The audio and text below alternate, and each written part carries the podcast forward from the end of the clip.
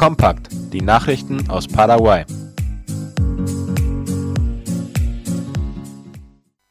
Vizeminister für innere Sicherheit besucht den Chaco. Wie die Kooperative Fernheim auf ihrer Facebook-Seite informiert, fand gestern ein Treffen zwischen dem genannten Minister Pablo René Rios und Vertretern der Kooperative Fernheim, Chartice und Neuland und deren Sicherheitsabteilungen, dem Bürgermeister von Philadelphia und dem Gouverneur von Boquerón statt. Ziel war, sich über die Sicherheit im zentralen Chaco auszutauschen. Der Präsident der Genossenschaft Fernheim, Wilfried Dück, erwähnte bei der Eröffnung des Treffens die verschiedenen Projekte, die bereits mit der ASIM und den Nachbarschaftsabteilungen entwickelt werden, um die Sicherheit auf dem Gebiet zu fördern.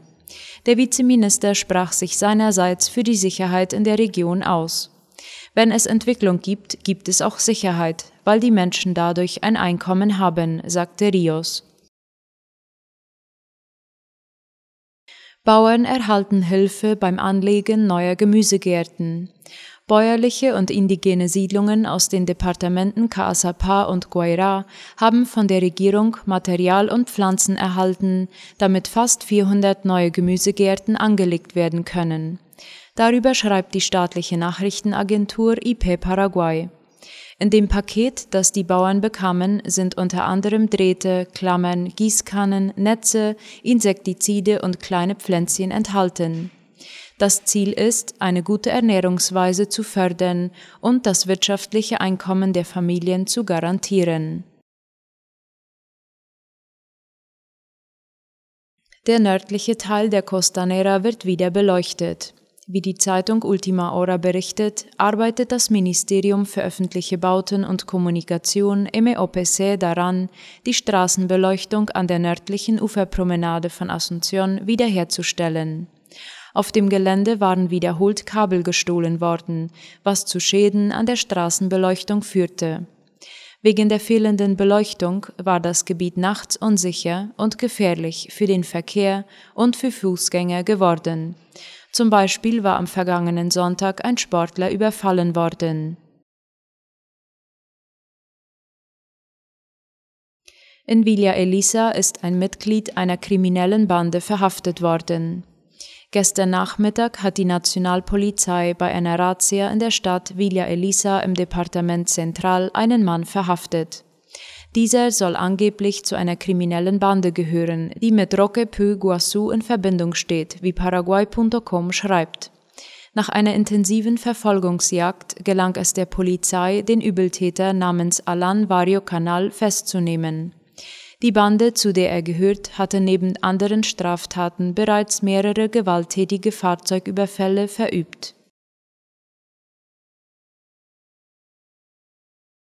Die Anzahl der Hausbaukredite von der AFED hat sich verdoppelt. Das geht aus Angaben der Zeitung ABC Color hervor. Zwischen Januar und September wurden von der Finanzagentur für Entwicklung AFED Hausbaukredite an 1922 Familien vergeben, mit einer durchschnittlichen Kreditsumme von fast 300 Millionen Guaraníes. Damit hat sich die Nachfrage nach Krediten für den Wohnungsbau seit dem letzten Jahr nahezu verdoppelt. Die Vorsitzende der AfD, Teresa Rivarola, sagte, Gründe für den Anstieg seien die gesunkenen Zinsen und die gesenkten Anforderungen für einen Wohnungsbaukredit. Momentan liegen die Zinssätze für den Kredit Mi Primera Vivienda je nach Einkommen zwischen 6,9 und 8,9 Prozent. Bauern fordern effektivere Bekämpfung des Schmuggels. Bauern aus dem ganzen Land waren am Dienstag im Regierungspalast eingetroffen, um angesichts des ständigen Schmuggels von Kartoffeln und Zwiebeln eine stärkere Kontrolle an den Grenzen zu fordern. Darüber schreibt das Wirtschaftsmagazin Cinco Dias. Der Minister für Landwirtschaft und Viehzucht, Marc Santiago Bertoni, versicherte den Landwirten, dass sich die Regierung in Zusammenarbeit mit der Nationalen Zolldirektion, der Einheit zur Bekämpfung des Schmuggels UIC und der paraguayischen Marine um bessere Kontrollarbeit an den Hauptzugangspunkten der genannten Produkte bemühen wird. Er fügte hinzu, dass sich die nationale Produktion derzeit auf einem Höhepunkt befinde, so dass sich jede illegale Einfuhr direkt auf die Preise hierzulande auswirke. Das Neueste aus aller Welt.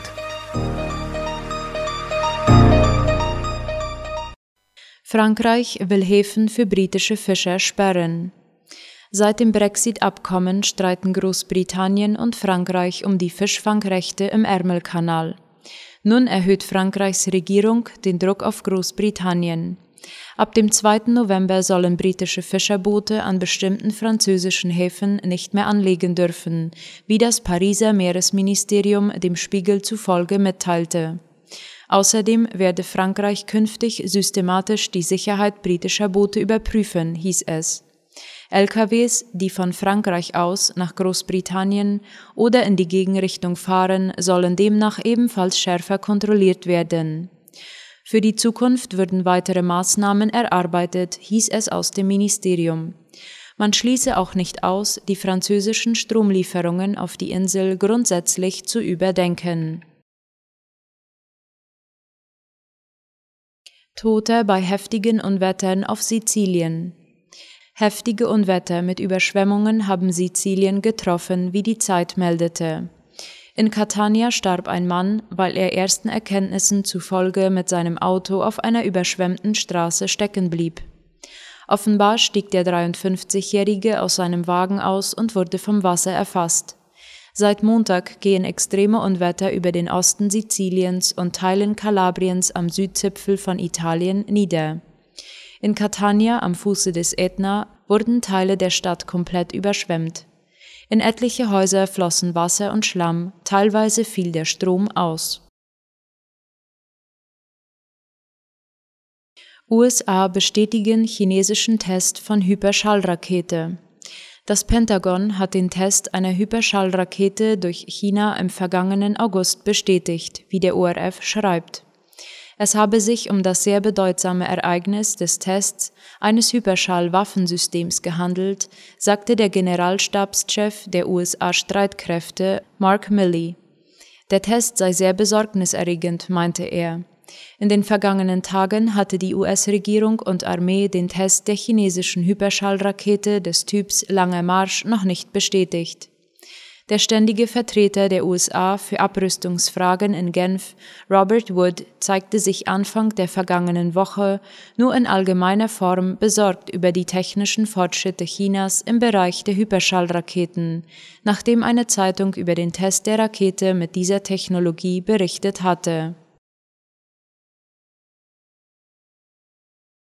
Rund 300 tote Meeresschildkröten in Mexiko angeschwemmt. An einem mexikanischen Strand sind innerhalb weniger Tage rund 300 verendete Meeresschildkröten angespült worden, wie der ORF berichtet. Es handelte sich bei den Tieren, die am Strand Moro Ayuta an der Pazifikküste des südmexikanischen Bundesstaates Oaxaca gefunden wurden, allesamt um weibliche Exemplare der gefährdeten Art der Olive-Bastard-Schildkröte, wie ein Biologe des staatlichen Schildkrötenzentrums mexikanischen Medien sagte. Die Todesursache werde untersucht, hieß es. Die Schildkröten können den Angaben zufolge in illegale Fischernetze geraten sein. Moro Ayuta ist ein Brutstrand in einem Schutzgebiet, an dem jedes Jahr Olive-Bastard-Schildkröten massenhaft ihre Eier ablegen. Interner Bericht attestiert US-Armeeprobleme. Die Tatsache, die US-Armee sei am selben Tag bereit für den Kampf, stimme so nicht mehr, hieß es in einer Analyse laut dem ORF.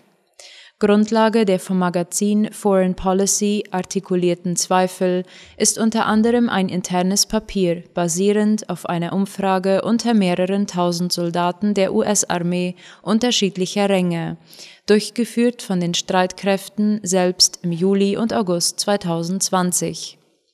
Laut dieser Umfrage hätten 14 Prozent der Befragten angegeben, jederzeit an einen beliebigen Ort verlegt werden, dort kämpfen und siegen zu können. 13 Prozent hätten gesagt, sie brauchten mehr Zeit. Weitaus bemerkenswerter seien die Zahlen, wenn man sie auf die Ränge der Befragten herunterbreche, analysierte das US-Magazin. Unter den Generälen, die eine Einschätzung abgegeben hatten, seien 40 Prozent optimistisch gewesen. Allerdings sei der Prozentsatz unter den hochspezialisierten Kräften im Unteroffiziers- bzw. Offiziersdienstgrads die nach den Terroranschlägen vom 11. September 2001 in Afghanistan und auf anderen US-Kriegsschauplätzen gedient hätten, unter 20 Prozent gelegen. Das bedeutet, die hohen Ränge schätzen die Schlagkraft der Truppe weitaus besser ein als die direkten Kommandierenden der kämpfenden Verbände mit Fronterfahrung. Auch wenn die Pandemie die Einsatzbereitschaft beeinflusst habe, Zweifel an der permanenten und sofortigen Einsatzbereitschaft der Streitkräfte weist deren Führung zurück. Die hochrangigen Kommandierenden seien zuversichtlich, dass die Truppe kämpfen und gewinnen könne, und zwar jederzeit, so der Armeesprecher Terence Kelly. Die Armee sei nach dem Pandemietief wieder voll da, ließ er anmerken.